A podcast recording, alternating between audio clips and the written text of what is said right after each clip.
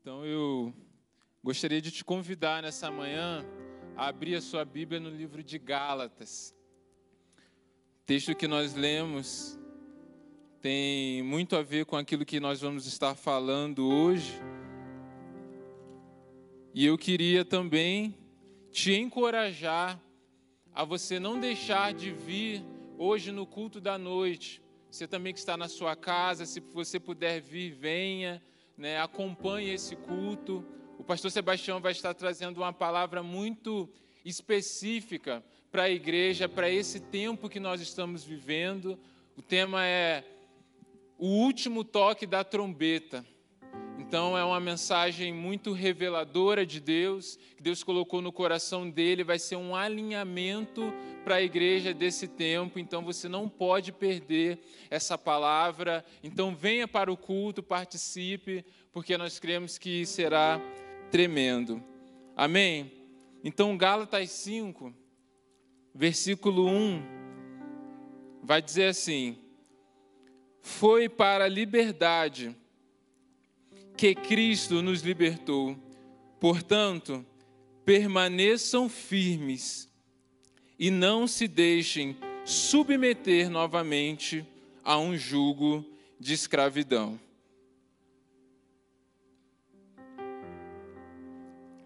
Por enquanto, só isso. É muito interessante porque nós somos uma igreja que falamos bastante sobre libertação. E dentro de um contexto de libertação, esse texto ele é muito usado. Quantas vezes você já deve ter ouvido isso? Foi para a liberdade que Cristo vos libertou. Mas eu queria chamar a atenção, fazer alguns apontamentos hoje aqui sobre esse texto. Porque a primeira coisa que nós podemos destacar quando nós lemos esse texto é que Paulo ele está enviando uma carta, no caso aqui aos Gálatas, né? E a Galácia ela não era uma cidade, ela era uma província. Paulo ele está falando para crentes. Paulo ele está dizendo assim, olha, foi para a liberdade que Cristo vos libertou. Então já havia uma palavra de liberdade sobre eles. Eles já haviam recebido o evangelho que liberta. E Paulo ele está reforçando isso. Olha, foi então para essa liberdade que Cristo vos libertou. Cristo já fez isso na vida de vocês.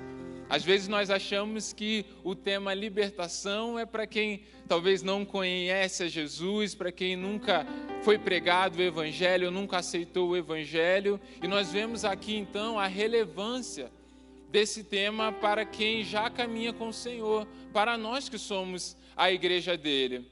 Mas a segunda coisa que me deixou intrigado nesse texto é: por que é que Paulo precisa explicar que Cristo libertou para a liberdade? Não parece uma coisa óbvia? Não parece que Paulo está falando igual aquilo, subir para cima, descer para baixo? É a mesma coisa, para a liberdade, Cristo libertou. Isso é óbvio. Mas eu comecei a pensar um pouco sobre esse texto. E aí me veio algo na minha cabeça. Você imagina um pássaro que ele está preso na gaiola. E eu quero então libertar esse pássaro. E eu vou até a gaiola e eu vou lá e abro a porta dessa gaiola. No momento que eu abri essa porta, o pássaro ele já está livre? O que, que você acha? Falta algo, não falta? Falta o pássaro sair. Então, o que Paulo ele quer ensinar aqui, e isso serve de lição para nós, é: Cristo já abriu a porta, será que nós saímos? Cristo já nos libertou, mas será que a nossa vida, a nossa forma de viver, os nossos hábitos, o nosso caráter, eles externam essa libertação. Porque toda prisão, todo cativeiro, ele limita as nossas vidas em algumas áreas. Uma delas é que limita de eu desfrutar da vida que Jesus preparou para mim, da vida que Jesus conquistou para mim. Jesus disse que veio para que tenhamos vida e a tenham em um caráter de abundância.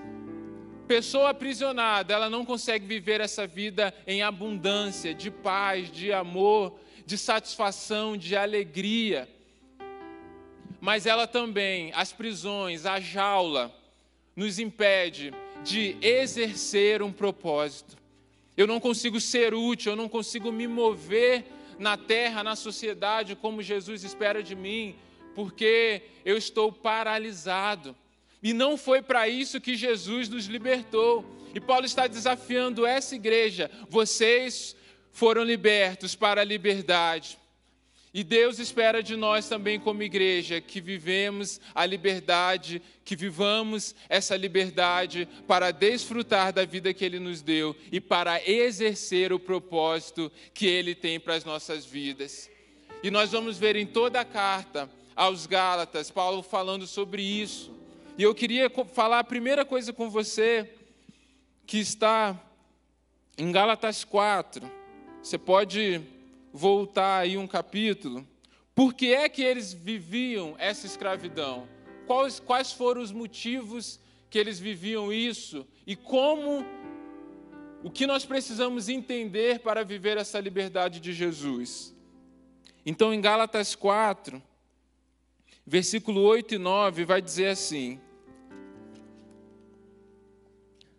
Antes, quando vocês não conheciam a Deus, eram escravos daqueles que, por natureza, não são deuses. Mas agora, conhecendo a Deus, ou melhor, sendo por Ele conhecidos, como é que estão voltando àqueles mesmos princípios elementares, fracos e sem poder? Querem ser escravizados por eles outra vez? Então, a primeira coisa que nós precisamos para viver essa liberdade é identificar as mentiras e enganos de Satanás na nossa identidade. Por que é que esses, esse povo estava vivendo prisão? Porque a identidade deles estava corrompida por causa das mentiras e enganos do passado. Eles já haviam sido libertos por Jesus, já tinham recebido uma palavra de que agora eles eram filhos de Deus, mas eles queriam voltar às velhas práticas de idolatria, práticas que não tinham poder, práticas que levavam à morte. E Paulo está dizendo assim: vocês querem voltar a ser escravos novamente, uma vez tendo sido libertos?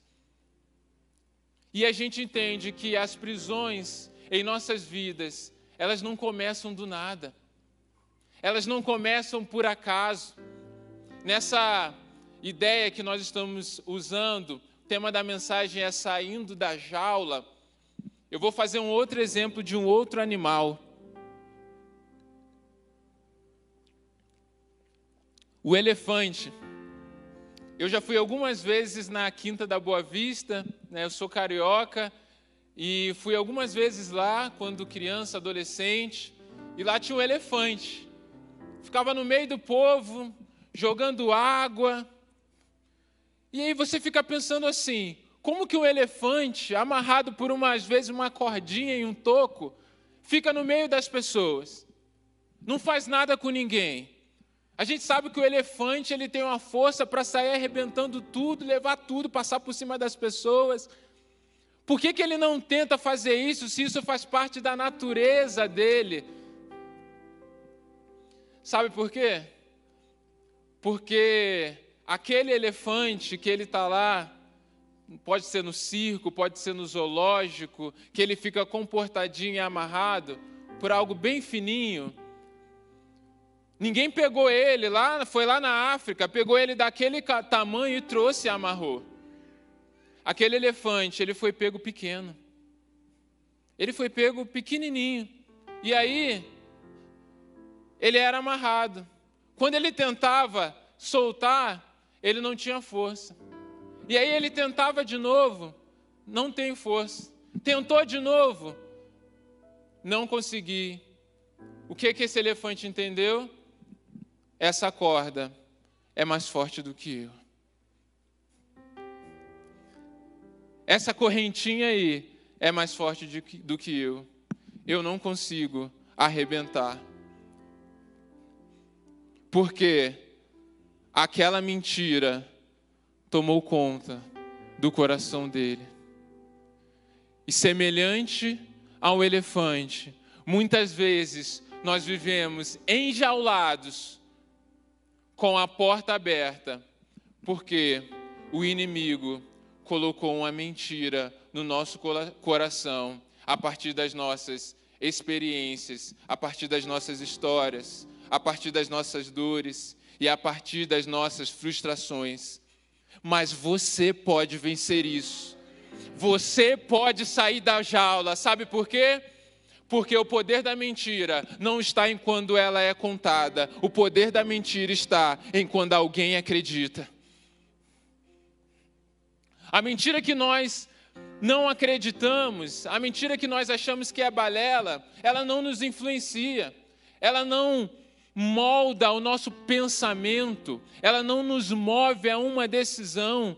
Agora, a mentira e o engano que nós acreditamos, é essa deforma a nossa visão sobre o que Deus pensa a nosso respeito. Mas Jesus venceu as mentiras, Jesus venceu os enganos. O que nós precisamos entender é que aonde Deus ele planta uma verdade, o inimigo semeia uma mentira.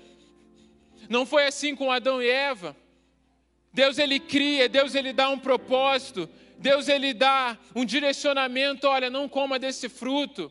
E aonde Deus colocou uma certeza, o inimigo foi e semeou uma dúvida no coração de Eva. E Eva caiu porque ela cedeu a um engano. Mas Jesus, ele está diante do povo. João Batista olha para ele e diz: Esse é o Cordeiro de Deus que tira o pecado do mundo. Os céus se abrem, uma pomba, que significa o Espírito Santo, desce sobre Jesus uma voz é ouvida do céu: Esse é meu filho amado que me alegra. Jesus ele tem uma palavra de certeza, de confirmação da sua identidade, do seu propósito. Mas aí o Espírito Santo leva para o deserto. E no deserto, o inimigo vai lá semear uma mentira. E preste atenção no que que o diabo diz a Jesus: transforma essa pedra em pão. Se és tu o Filho de Deus. O diabo não questiona Jesus assim: se você tem poder, transforma essa pedra em pão, não. Sabe por quê? O diabo não está preocupado com quem opera milagres. O diabo está preocupado com quem sabe verdadeiramente quem é em Cristo. Ele não diz para Jesus que estava questionando o seu poder, ele usa o milagre para questionar a identidade de Jesus. Se és tu o filho de Deus, prova. Prova que você é filho de Deus através do milagre. Mas Jesus, sabendo quem é, ele diz: Nem só de pão viverá o homem, mas de toda a de toda a palavra. Jesus era o Verbo encarnado, Jesus, ele é a própria palavra. Entenda uma coisa: a Bíblia não diz opere o milagre e sereis liberto. A Bíblia não diz conhecereis o fazer, conhecereis o efetuar e sereis liberto. Não, a Bíblia diz conhecereis a verdade e a verdade vos libertará. Receba essa palavra em nome de Jesus.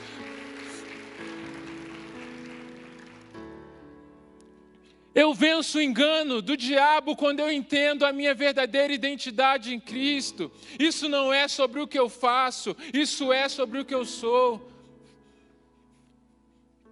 Viver fora da jaula não é sobre fazer, é sobre ser. Porque quando eu entendo isso, a minha perspectiva muda. E eu vou para o próximo passo, que é o segundo do que a gente vai falar. Para viver fora da jaula, eu preciso viver um processo de amadurecimento através da palavra. Olha só o que vai dizer em Gálatas 4, versículo 1 e 2, primeiramente. Digo, porém, que enquanto o herdeiro é menor de idade, em nada difere de um escravo, embora seja dono de tudo. No entanto, ele está sujeito a guardiões e administradores até o tempo determinado por seu pai. Versículo 6 agora. E porque vocês são filhos, Deus enviou o Espírito de seu Filho ao coração de vocês. E ele clama, diga, e ele clama: Abba, Pai. Assim vocês já não são mais escravos, mas filho, e por ser filho, Deus também o tornou herdeiro. Havia um clima de imaturidade entre esse povo. Alguns ficavam dizendo assim: mas para sermos libertos, para vivermos a salvação, eu preciso me circuncidar, eu preciso é, voltar às práticas religiosas, às tradições, porque é através dessas práticas que nós somos libertos. E do outro lado, Paulo está pregando assim: não, mas é pela fé que vocês são salvos. Não voltem para essa velha escravidão. Mas aí tinham outros que diziam: bom, se a graça que salva, se não é o fazer, então eu não preciso fazer nada. Então eu vou viver a minha vida, então eu posso pecar, que eu não vou ser aprisionado, porque é pela fé e pela graça que eu sou salvo. E ficava aquela discussão: eu posso fazer isso ou eu não posso? Eu tenho que fazer isso ou eu não tenho? E a maturidade ou um processo de crescimento que nos torna maduro, ele muda a nossa perspectiva. Nós paramos de o tempo todo nos perguntarmos o que posso ou não posso fazer. Entenda, embora isso faça parte de um processo de crescimento, mas o amadurecimento vai nos levar a questionarmos o nosso coração sobre aquilo não que podemos ou não fazer, mas sobre aquilo que nós queremos fazer. Uma vez, uma pessoa perguntou ou questionou um pastor evangelista, disse assim: Olha, deve ser muito chato ser pastor, né? E ele falou: Mas por quê? Pastor não pode fazer nada. Pastor não pode mentir, pastor não pode ser orgulhoso, pastor não pode fumar, não pode beber, pastor não pode sair para festa, pastor não pode fazer nada. Deve ser muito chato ser pastor. E esse avivalista virou para essa pessoa e disse assim: Olha, eu posso mentir, eu posso ser orgulhoso, eu posso beber, eu posso fumar, eu posso fazer tudo isso aí que você falou. A diferença de mim para você não é que você pode e que eu não posso. A diferença de mim para você é que eu não quero fazer. Eu não quero fazer, porque eu decidi viver uma vida de liberdade. É isso que a palavra de Deus gera. Aleluia, glórias a Deus, é isso que a palavra de Deus gera em nós. Nós precisamos não apenas ouvi-la, há um processo de amadurecimento que a palavra gera e toma lugar em nossas vidas. Nós podemos pensar um primeiro passo é a compreensão. A Bíblia diz que se alguém recebe uma semente e não a entende, vem o maligno e rouba essa semente. Mas a gente não para aí. Saber o significado não é suficiente, eu preciso, em segundo lugar, me inclinar a essa verdade. É uma posição de se render a essa palavra, se render à verdade de Deus. Se eu entendo a mensagem aqui hoje, mas eu não me inclinei, não é suficiente. Eu posso entender para refutar, eu posso entender e simplesmente ignorar. Então, primeiro eu compreendo, depois eu me inclino e depois eu assimilo essa mensagem. assimilação tem a ver com absorver, tem a ver com incorporar. Então, eu compreendi, eu me inclinei e eu assimilei uma verdade de Deus. Aí eu vivo aquilo que Jesus diz. Quem ouve as minhas palavras e a pratica é como alguém que edificou a sua casa sobre a rocha. A chuva veio e ela não caiu. Mas um grande perigo no nosso coração, para todos nós, inclusive se você é líder, se você é pastor, você é pai, você ensina.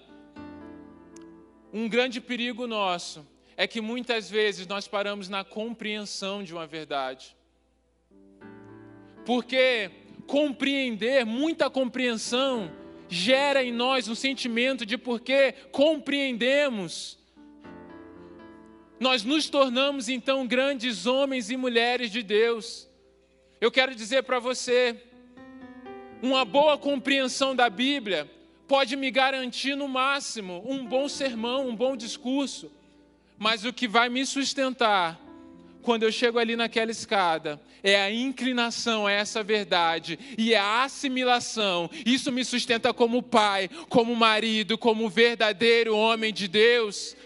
O salmista entende isso, ele diz em Salmo 119: Eu escondi a tua palavra no meu coração para não pecar contra ti. Entenda isso. O melhor presente, a palavra, guardada num lugar precioso, o coração, para um melhor propósito: não pecar contra Deus. É isso que Deus deseja fazer em nossas vidas mas só é possível quando decidimos viver o nosso caráter moldado por Cristo não permitir mais viver dentro da jaula, mas sair através de um processo de transformação verdadeiro. Então, primeiro nós falamos o que nos acorrenta, mentira, engano na nossa identidade. Agora nós falamos como sair através de um processo de amadurecimento na palavra. Terceiro lugar, agora você vai entender para que sair. Gálatas 5 versículo 16 e 17.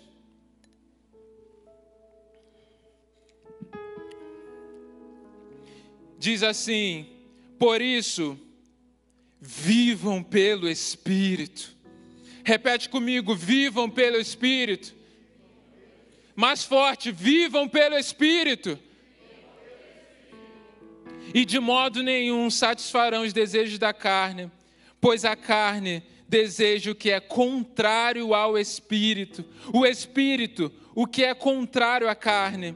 Eles estão em conflito um com o outro, de modo que vocês não fazem o que desejam. Terceira coisa que nós entendemos para viver essa liberdade, para vivermos fora da jaula, é que nós precisamos submeter nossas vidas integralmente ao Espírito Santo. Muitas vezes nós entendemos que viver liberdade, e talvez você já tenha ouvido isso, ou talvez você já até pensou dessa forma, que liberdade é fazer o que quiser. Liberdade é eu viver a vida da minha forma. Liberdade é eu viver e ninguém mandar em mim. Eu quero te dizer algo liberdade não é seguir as próprias vontades.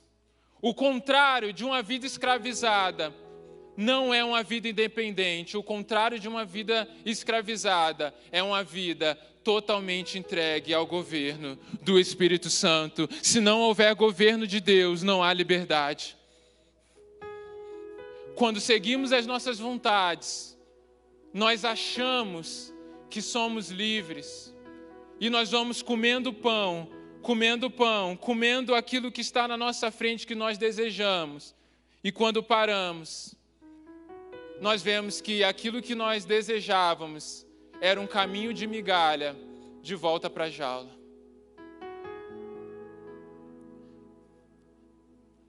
Mas o Espírito Santo em nós, no nosso coração, ele gera em nós um caminho de vida, um caminho que não se limita àquilo que vivemos nessa terra, mas uma vida que frutifica para a eternidade.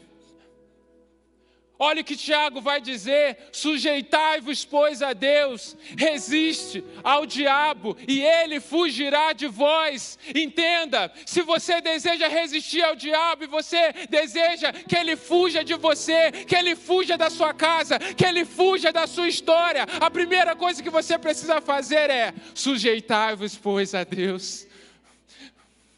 Sujeitai-vos a Deus, se renda a Ele vivam a vida de total submissão ao Espírito Santo, porque o contrário da escravidão é você ser um verdadeiro filho, totalmente entregue ao Espírito Santo. E eu quero que você preste muita atenção nisso, porque eu creio que essa palavra ela é profética para nós como igreja. Porque a visão da nossa igreja é uma igreja cheia do Espírito Santo. E é algo que Deus ele tem ministrado ao meu coração. E eu tenho muito temor naquilo que eu vou falar agora, em tudo. Eu sempre tenho zelo quando estou aqui em tudo que eu vou falar, mas há um temor muito específico no meu coração sobre o que eu vou falar agora. Eu queria que nós pensássemos um pouco sobre o que Davi viveu e o que nós podemos estar vivendo também como igreja nesse tempo, aquilo que você pode estar vivendo também na sua vida, porque Davi, o povo, juntamente quando Saul era rei, estava vivendo rumores de escravidão. Golias ia lá, escolhe alguém do povo de vocês para lutar contra mim, e a proposta era: quem perder, a nação que for derrotada, vai se tornar escrava da outra nação. Entenda, Israel estava vivendo um tempo aonde uma derrota na batalha tornaria a própria nação a jaula a própria nação de Deus se tornaria um lugar de escravidão. E Golias fica vários dias falando, falando, provocando, chamando o povo. E sabe o que essas palavras de confronto, essas palavras geram no coração de um povo? Essas palavras começam a gerar um medo. O que, que vai acontecer? Como que vai estar esse lugar aqui daqui a pouco? Quem que vai vencer esse gigante? Quem que vai vencer as nossas batalhas? Nós não vamos avançar. Será que Israel acabou? Não havia uma estratégia, não havia uma ideia, não havia nada que estavam programando fazer para que Israel saísse daquele lugar de prisão, de acorrentamento e de intimidação. Mas Davi se levanta, jovem ainda, mas ele tinha uma convicção. E ele tinha uma unção de Deus sobre a vida dele e ele se voluntaria para a batalha. Entenda uma coisa, igreja. Nós estamos vivendo um tempo de alistamento para a batalha. Entenda uma coisa, igreja. Nós não vamos sair da jaula para passear. Você não sai da jaula para ir para uma praia para aproveitar a vida, nós sairemos da jaula e nós iremos direto para a batalha.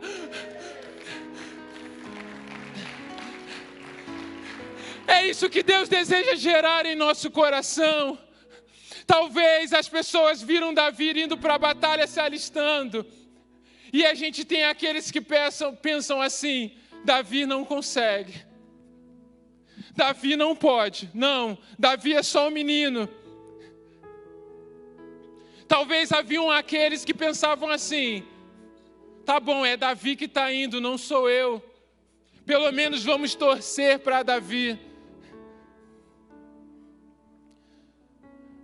Mas Davi não disse que não dava certo. Davi não ficou torcendo. Davi falou: Eu estou aqui. Você vem contra mim com espadas e lanças, mas eu vou contra você em nome do Deus Todo-Poderoso. E eu trouxe esse martelo aqui. Pode deixar que eu não vou quebrar nada. Pelo menos torça para o Espírito Santo não pedir. Mas eu trouxe esse martelo porque eu quero aplicar algo sobre isso que nós estamos falando. Eu falei no começo sobre desfrutar e exercer. E eu estou falando agora que nós não saímos da jaula para passear, nós saímos da jaula para guerrear. Existe uma fórmula de nós pensarmos a força. Eu vou te dar um exemplo. Imagine, eu não vou quebrar nada. Imagine que com esse martelo eu batesse aqui nessa mesa em uma velocidade. E imagine se eu pegasse uma caneta e eu colocasse contra isso aqui na mesma velocidade. Qual que você acha que quebraria? A mesa, qual que causaria mais, mais impacto? A caneta ou o martelo? O martelo. Por quê? Porque o martelo, ele é mais pesado. Ele tem um peso maior do que a caneta. Mas se eu pegar esse martelo e tra trazer ele bem devagarzinho e encostar, ele vai causar um impacto. Se eu mexer ele mais rápido, ele vai causar um impacto maior. Por quê? Por causa da velocidade. E se eu estou bom de fórmula, nesse sentido que nós estamos falando, eu estou dizendo que força, ele é o peso multiplicado pela velocidade. A sua identidade é o seu peso. E o seu propósito é a sua velocidade. A sua missão é colocar a sua identidade em movimento. Esse martelo, ele tem uma identidade, e essa ponta dele, ela é mais pesada, mas ele tem um cabo para que você possa movê-lo, para que você possa bater, para que você possa manusear ele. E aonde ele passa, ele causa impacto. Aonde ele passa, ele tem uma precisão de profundidade. Você é o martelo de Deus. Se você entender guiar a sua vida no Espírito Santo, para que ele derrame um peso de glória sobre você e você permitir ser movido pelo Espírito Santo, aonde você passar, você vai causar um impacto. Receba isso em nome de Jesus algo que Deus quer ministrar ao nosso coração, para que todos nós possamos tomar posse da nossa identidade como igreja, uma igreja cheia do Espírito Santo, e avançarmos entendendo que as portas do inferno não prevalecerão contra a igreja, nós vamos avançar, nós vamos vencer, os gigantes cairão, porque nós vamos viver uma nova fase de Deus sobre nós. Entenda, a próxima fase de Deus em nossas vidas. Talvez você esteja pensando assim: vai ser na virada de ano a minha próxima fase. Talvez você pense, não, vai ser depois do carnaval. Carnaval, depois do carnaval que o ano começa. Não, vai vai ser depois da vacina a nova fase. A nova fase na vida de Davi foi quando ele decidiu sair do ambiente de prisão e ir para o ambiente da vitória, ir para o ambiente de exercer o seu propósito. Eu quero te desafiar a viver isso nessa manhã. Talvez você tenha vivido prisões na sua vida, Talvez você se sente paralisado dentro da jaula, em muitas áreas, por causa do passado, por causa das mentiras. Mas você entende a necessidade de viver essa palavra para que Deus te tire desse lugar mas para que você seja uma igreja que viva a propósito, que exerça chamado, que transforme por onde passar. Se você deseja viver isso, você que está aqui, se você que está na sua casa também deseja viver isso, eu gostaria que você fizesse assim, ó. Faz assim pela fé, como se você estivesse pegando o martelo. Amém. Fique de pé agora no seu lugar. Aleluia. Você que está na sua casa, levanta da cama aí. Levanta da cadeira aí na sua casa, pega também pela fé. Nós podemos chamar isso de um ato profético sobre nossas vidas como igreja, de que nós vamos avançar e que nós vamos vencer. E eu queria que você declarasse em voz alta: Eu vou sair da jaula e ir para a guerra, cheio do Espírito Santo eu vou vencer. Aleluia. Dê uma salva de palmas ao Senhor. Glórias a Deus. Amém. Nós vamos estar adorando ao Senhor agora. Nós vamos estar cantando e cante de todo o coração. Coloque a sua vida diante do Senhor. E no final nós vamos estar orando para que Deus ele receba esse ato nosso, tanto a nível pessoal, que é da sua vida com Deus, a sua família, mas nós vamos também declarar em unidade que assim como Davi se alistou para a guerra, nós não vamos ouvir as vozes contrárias, mas nós vamos vamos nos alistar para viver todo o propósito que Deus tem para nós. Amém. Nós sabemos que o nome de Jesus tem todo o poder mas a semelhança do exemplo que o Daniel deu do martelo, força, peso e velocidade. Podemos comparar o impacto da unidade. Por isso eu vou convidar os pastores da igreja para vir aqui à frente também. Pastor Maurício, todos os pastores. Marcelo, se puder vir, eu sei que ele está servido. A igreja tem o conhecimento. Jesus deu à igreja autoridade. E a igreja sabe disso. Isso é a força, isso é o peso, a autoridade.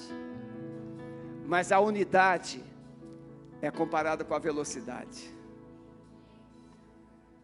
Muitas vezes a igreja pode ter autoridade, mas o impacto não é tão forte. Por quê? Porque às vezes a unidade ela é fragilizada com as mentiras, com os enganos.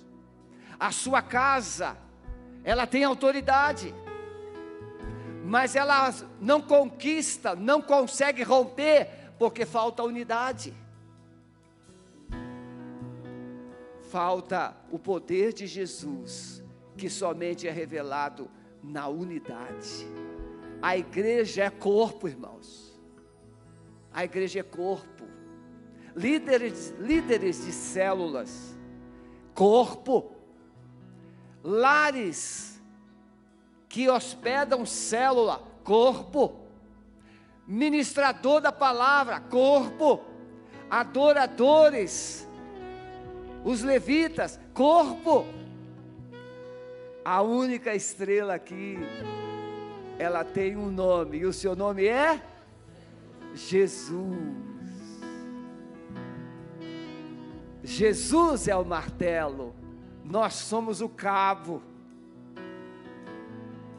E se houver unidade, irmãos, a igreja quebra, ela rompe. Eu quero que você feche os seus olhos um segundinho e pense: quais obstáculos da sua vida têm possibilitado você de sair da jaula? Essa palavra mexeu muito comigo desde o dia que eu ouvi, o Daniel pregou lá na igreja Nossa Filha em Santa Felicidade. Eu ouvi pelo YouTube e falei assim: você vai pregar aqui. E essa palavra mexeu muito ao meu coração, porque nós realmente já recebemos de Jesus toda a voz de autoridade, todo o poder, toda a unção, mas podemos ainda estar dentro da gaiola, a gaiola da mente, a gaiola do orgulho, a gaiola da fragmentação, da ausência da unidade, e somos aprisionados. Mas nesta manhã você pode dizer assim: Eu estou saindo da gaiola, e eu vou romper. E você pode fazer isso na sua vida pessoal você pode fazer isso na sua família e você pode fazer isso na sua vida com Deus, sua vida ministerial, sua vida com o Senhor, servindo ao Senhor. Aos pastores, cada um tem um dom.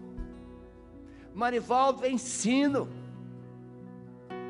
Como Marivaldo ensina bem, Jefferson também. Daniel, alguém dança melhor do que esse, do que esse menino. Quase que eu falo errado. Descendente afro. Quem dança melhor do que ele? O Avison. Eu chamo ele de canelinha de Jesus.